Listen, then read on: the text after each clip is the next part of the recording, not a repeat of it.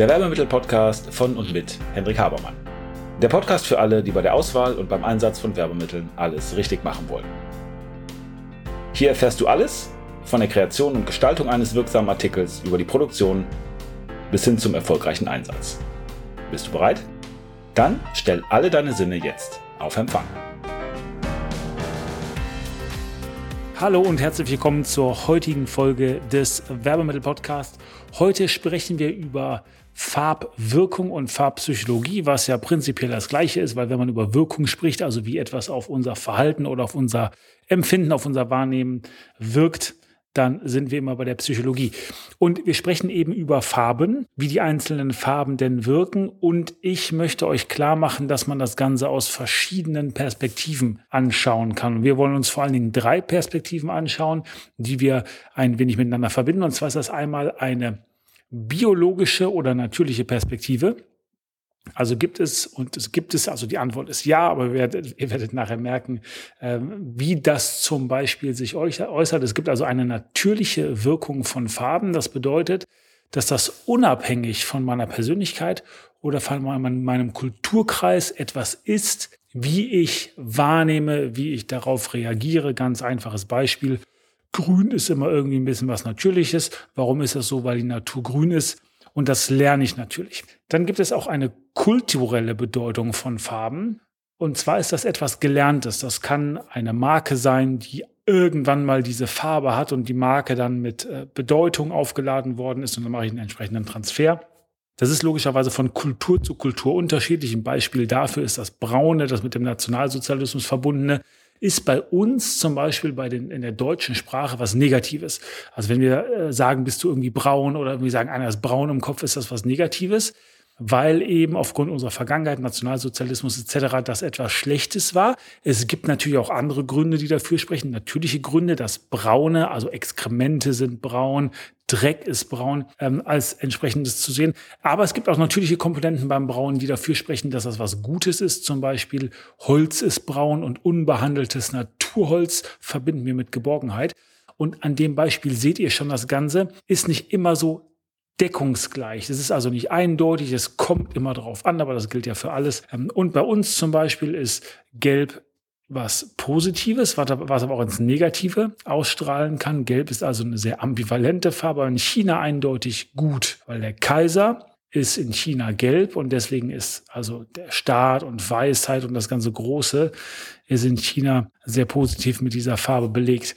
Das waren die ersten beiden Sachen. Also wir haben die natürliche Wirkung, wir haben die kulturelle Wirkung. Logischerweise geht das ineinander über. Und ganz, ganz interessant, wir haben auch eine persönliche Wirkung. Und was meine ich damit? Ich habe in der letzten Folge über Kundenpersönlichkeiten gesprochen und habe gesagt, dass wir Kundentypologien oder Persönlichkeiten einordnen können, dass es immer drei oder vier Modelle gibt. Das kommt darauf an, wie man das interpretiert, aber letztendlich ist das alles, sind das Richtungen oder sind das Tendenzen auf einer Karte, wenn man so will. Ob das jetzt drei oder vier sind, spielt ja zunächst mal keine Rolle. Und diese Persönlichkeitstypen, diese Typologien, auch die haben Farben. Und damit meine ich jetzt nicht, dass man irgendwann mal denen eine Farbe gegeben hat und gesagt hat, komm, wir haben jetzt mal den roten und den gelben und den grünen Typ zum Beispiel, sondern dass es bevorzugte Farben dieser entsprechenden Typen gibt. Zum Beispiel, und das, das muss ich noch dazu sagen, bevor ich auf meinen, meinen nächsten Satz komme, dass also eine entsprechende Bedeutung, eine Präferenz auch dadurch ausgedrückt wird. Was meine ich damit? Nun, wir haben beim letzten Mal zum Beispiel über den Macher gesprochen, also über den roten Typen. Und dieser rote Typ wird in der Tat von den Farben Rot und Schwarz am meisten angezogen. Also Prestige oder Macht wird mit Schwarz verbunden. Das ist ja jetzt keine natürliche Bedeutung der Farbe, aber es ist eine persönliche Sache. Wer also ein Rottyp ist, wer ehrgeizig ist, wer Macht haben will, wer weiterkommen will, der wird von einer roten Farbe angezogen, der wird von einer schwarzen Farbe angezogen, der findet einen schwarzen Porsche oder einen roten Ferrari cool. Das ist für den ein rundes Bild und das mag der. Wer aber anders persönlich drauf ist, der mag das nicht. Das ist dem dann zu viel, das ist dem zu protzig. Das heißt, die Farbe schwarz für Macht gilt für alle, aber manche finden es eben gut, es resoniert mit denen selbst und andere lehnen es eben ab, weil es nicht deren Typ ist. Also das sind die drei großen Perspektiven, die ihr einnehmen könnt, wenn ihr auf Marken, Markenwirkung schauen möchtet.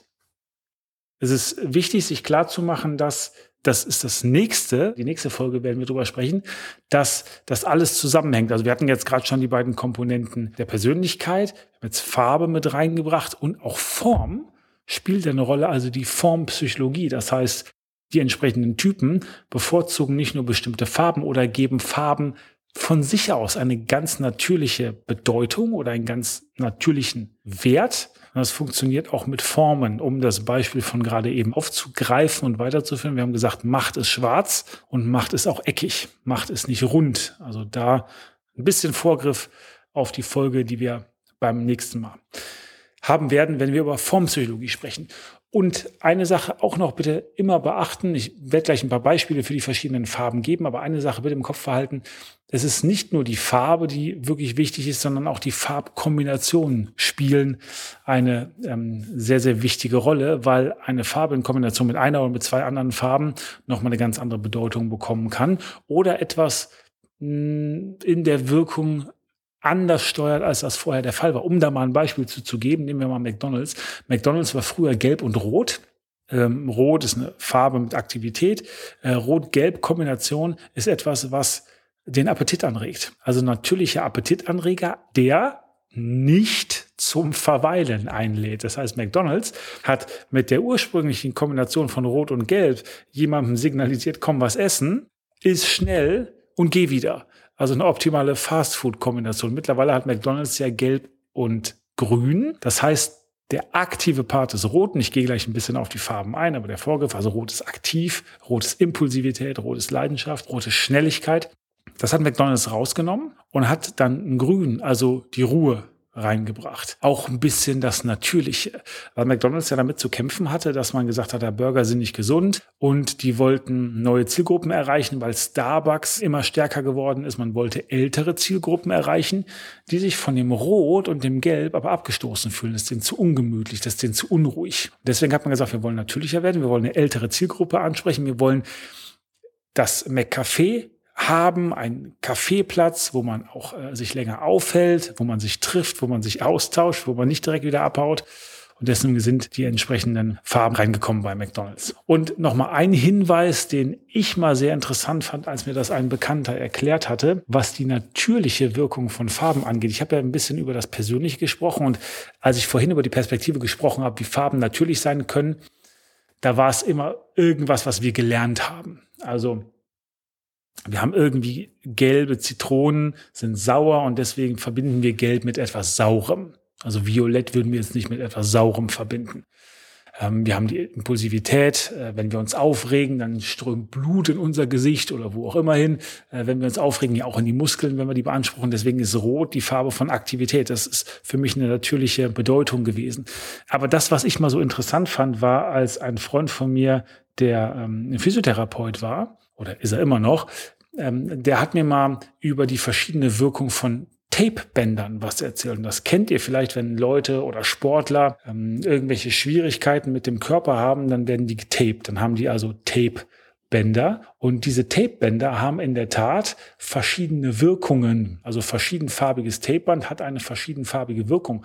Aber die Wirkung kommt nicht weil die Tapebänder irgendwie anders äh, produziert worden wären, sondern die Wirkung kommt einzig und allein aus der verschiedenen Farbe. Also man spricht da von kinesiolog kinesiologischen Tapes und geht davon aus, dass die Schwingung der Farbe eine verschiedene Wirkung auf die Zelle hat. Das heißt, ein blaues Tapeband ist kühlend, entzieht Energie und entspannt den Muskel, mindert also Stress und erhöht die Aufnahmebereitschaft von Sauerstoff ins Gewebe und ist damit entzündungshemmend. Ein rotes Tapern gibt Kraft, gibt Vitalität, Vitalität, erwärmt und ist dynamisch, regt den Kreislauf an und bringt das Ganze nicht raus. So hochinteressante Sache, wenn wir über Natürlichkeit sprechen, auch das nochmal ein bisschen ins Auge zu fassen, insofern, als das eine Farbe, die ihr wählt, auch was ich nenne es mal biologische Prozesse angeht, eine Wirkung haben kann. So, aber jetzt mal ein bisschen zurück zu den entsprechenden Farben und zu dem, wie Farben wirken können. Also, wie wirkt Rot? Nun, Rot ist Hitze. Rot ist warm, weil wenn etwas brennt oder wenn etwas glüht, dann wird es rot. Blut ist rot. Und damit ist die Leidenschaft, übrigens alle Leidenschaften sind rot. Also es kann Liebe sein, das kann aber auch Hass sein. Rot ist eine Farbe, die man sehr gut sehen kann. Deswegen ist Rot eine Signalfarbe. Und Rot drängt sich auch optisch nach vorne, wenn es irgendwo ist. Deswegen sprechen wir zum Beispiel von einem roten Tuch. Wenn es etwas ist, was uns reizt oder wenn wir irgendwas im Auto transportieren und es ist so groß, dass wir einen Kofferraum auflassen müssen, dann müssen wir ein rotes Tuch dran machen. Rot ist also Dominanz.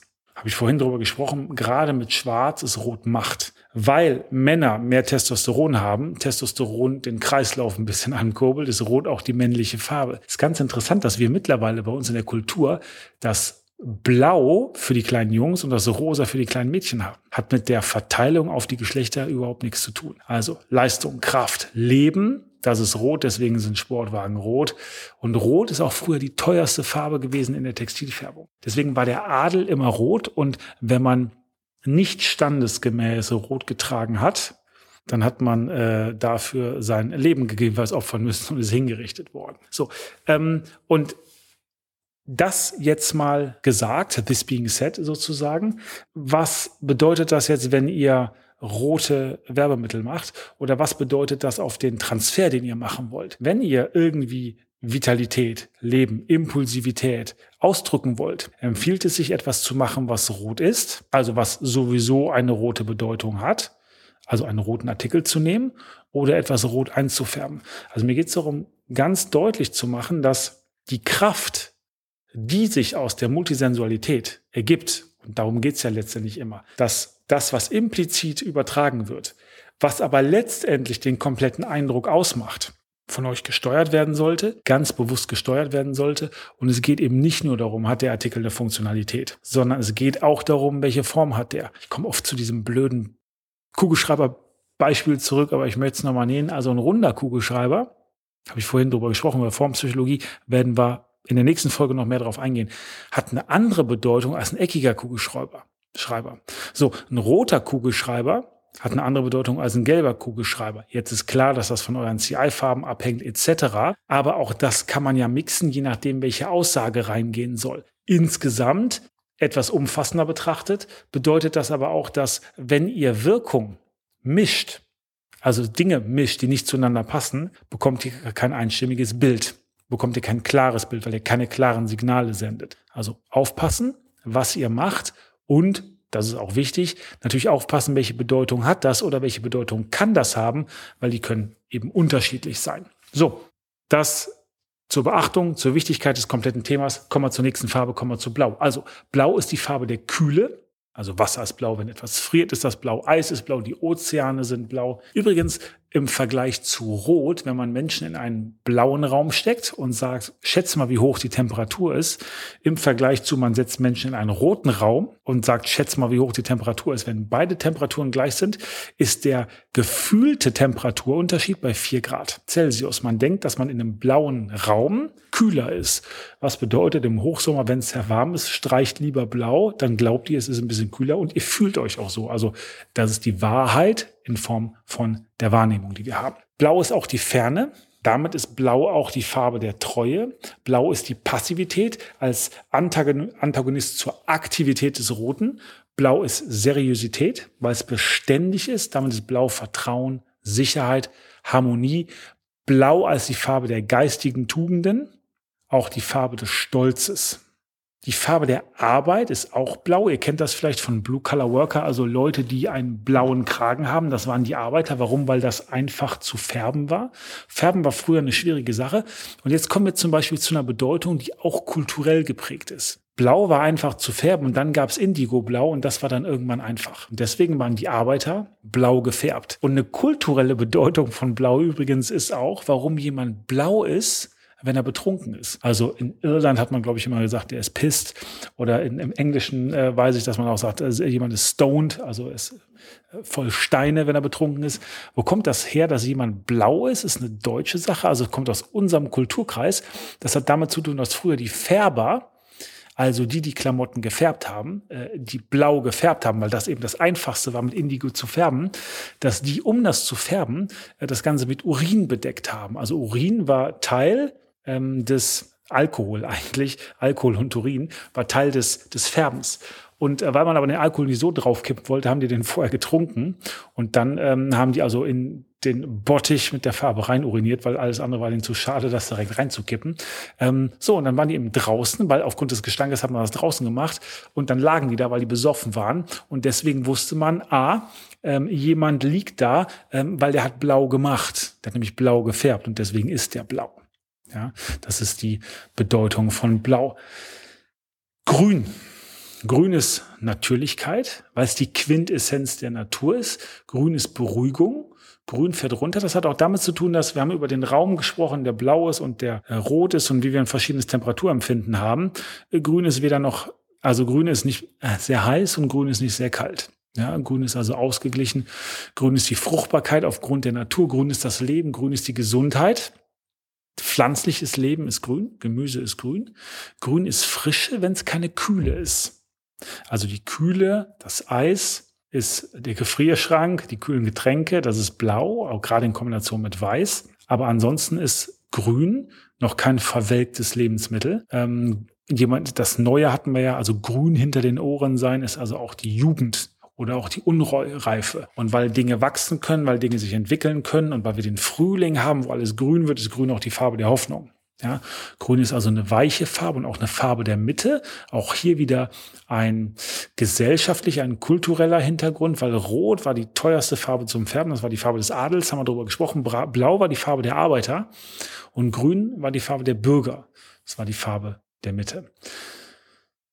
Grün ist in einem anderen kulturellen Kontext die Farbe Mohammeds gewesen, also ist Grün die Farbe des Islam. Hintergrund war, Warum war das seine Lieblingsfarbe?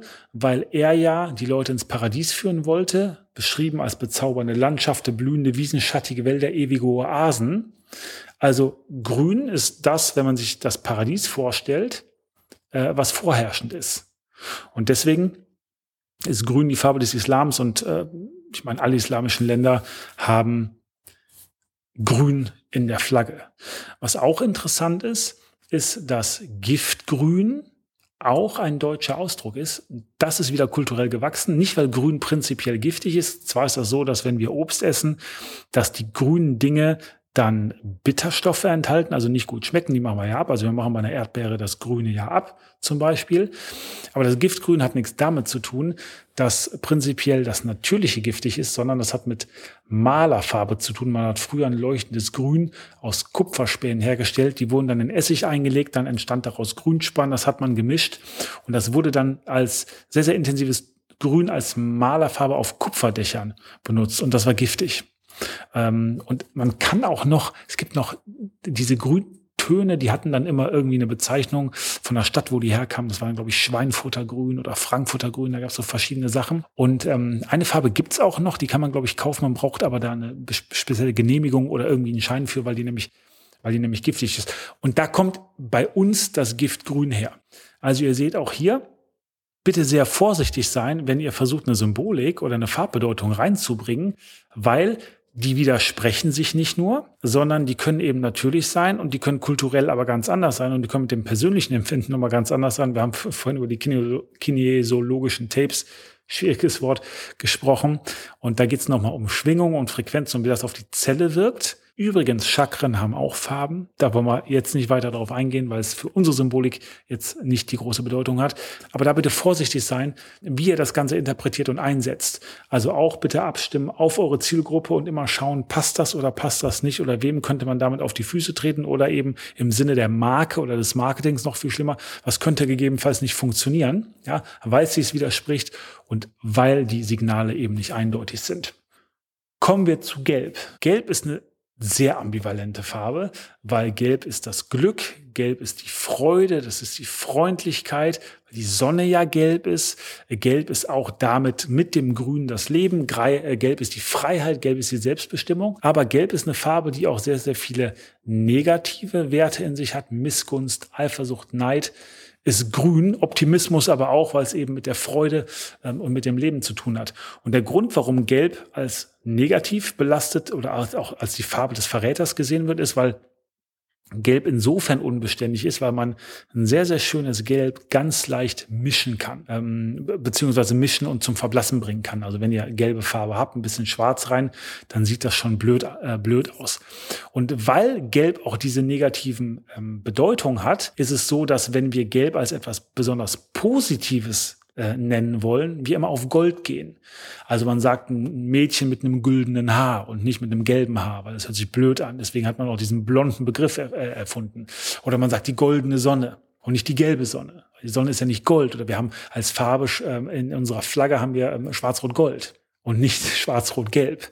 Ja, das Besondere in Gelb, weil es eben diese negativen äh, Konnotationen hat, wird dann eben zu Gold.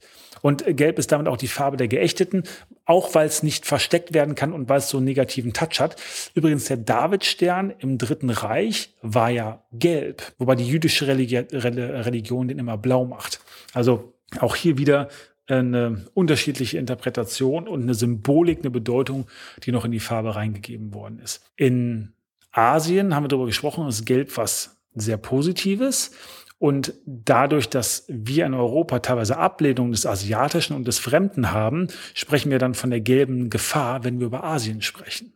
Ja, ähm, und natürliche Bedeutung von Gelb als Negativem ist das Verblassen, das Vergilben, das äh, Gelbwerden der Haut, ähm, wenn wir alt oder krank sind, wenn wir sterben. Es ist ja so, wenn es äh, Leberprobleme gibt, dann kann sein, dass das, Gelb, das Weiße in den Augen gelb wird, etc. Das heißt, da haben wir wieder natürliche Bedeutung des Gelben als etwas Negativen.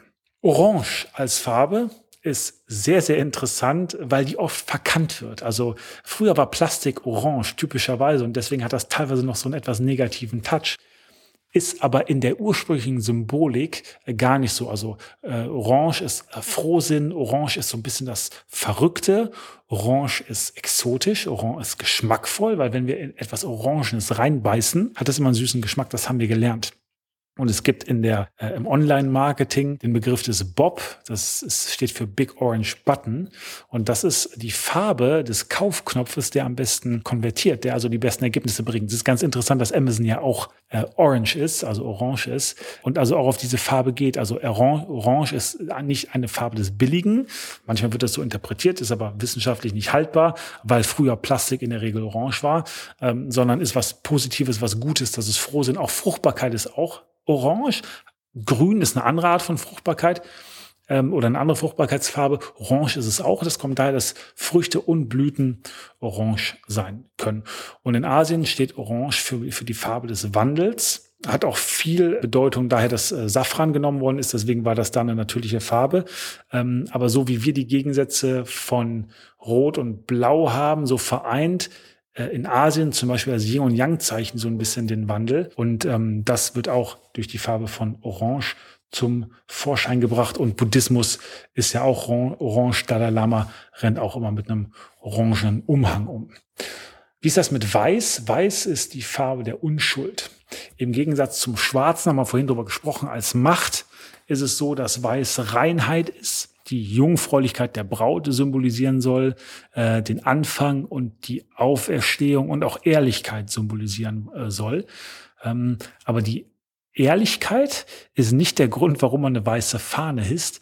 Ähm, ich konnte es nicht genau nachvollziehen, aber eine Kapitulation ähm, hat wohl deswegen eine weiße Fahne, weil die sich ganz gut absetzt, wenn man ansonsten blaue oder rote oder irgendwelche farbigen Fahnen hat, wenn man kämpft. Weil man gesagt hat, ja, das ist am auffälligsten, wenn dann einer mit einer farblosen, also einer weißen Fahne kommt, dann weiß man, der will, will aufhören und der ergibt sich. Ähm, übrigens in äh, manchen Ländern ist äh, weiß die Farbe der Trauer, zum Beispiel in Japan, hat eine andere symbolische Bedeutung als hier. Und zwar wird man, wird das da interpretiert, dass man sagt, das ist der Mangel aller Farben. Man nimmt überhaupt keine Farben, um symbolisch das Leben zu verbannen. Einmal ist jemand gestorben und auf der anderen Seite verbannt man in der Trauerphase das Leben aus seinem Leben, also gibt sich nicht Genüssen und so weiter hin, sondern ist eben in der Trauerphase und deswegen bringt man das weg und symbolisiert das auch mit weißer Kleidung, weiß als Farbe der Trauer.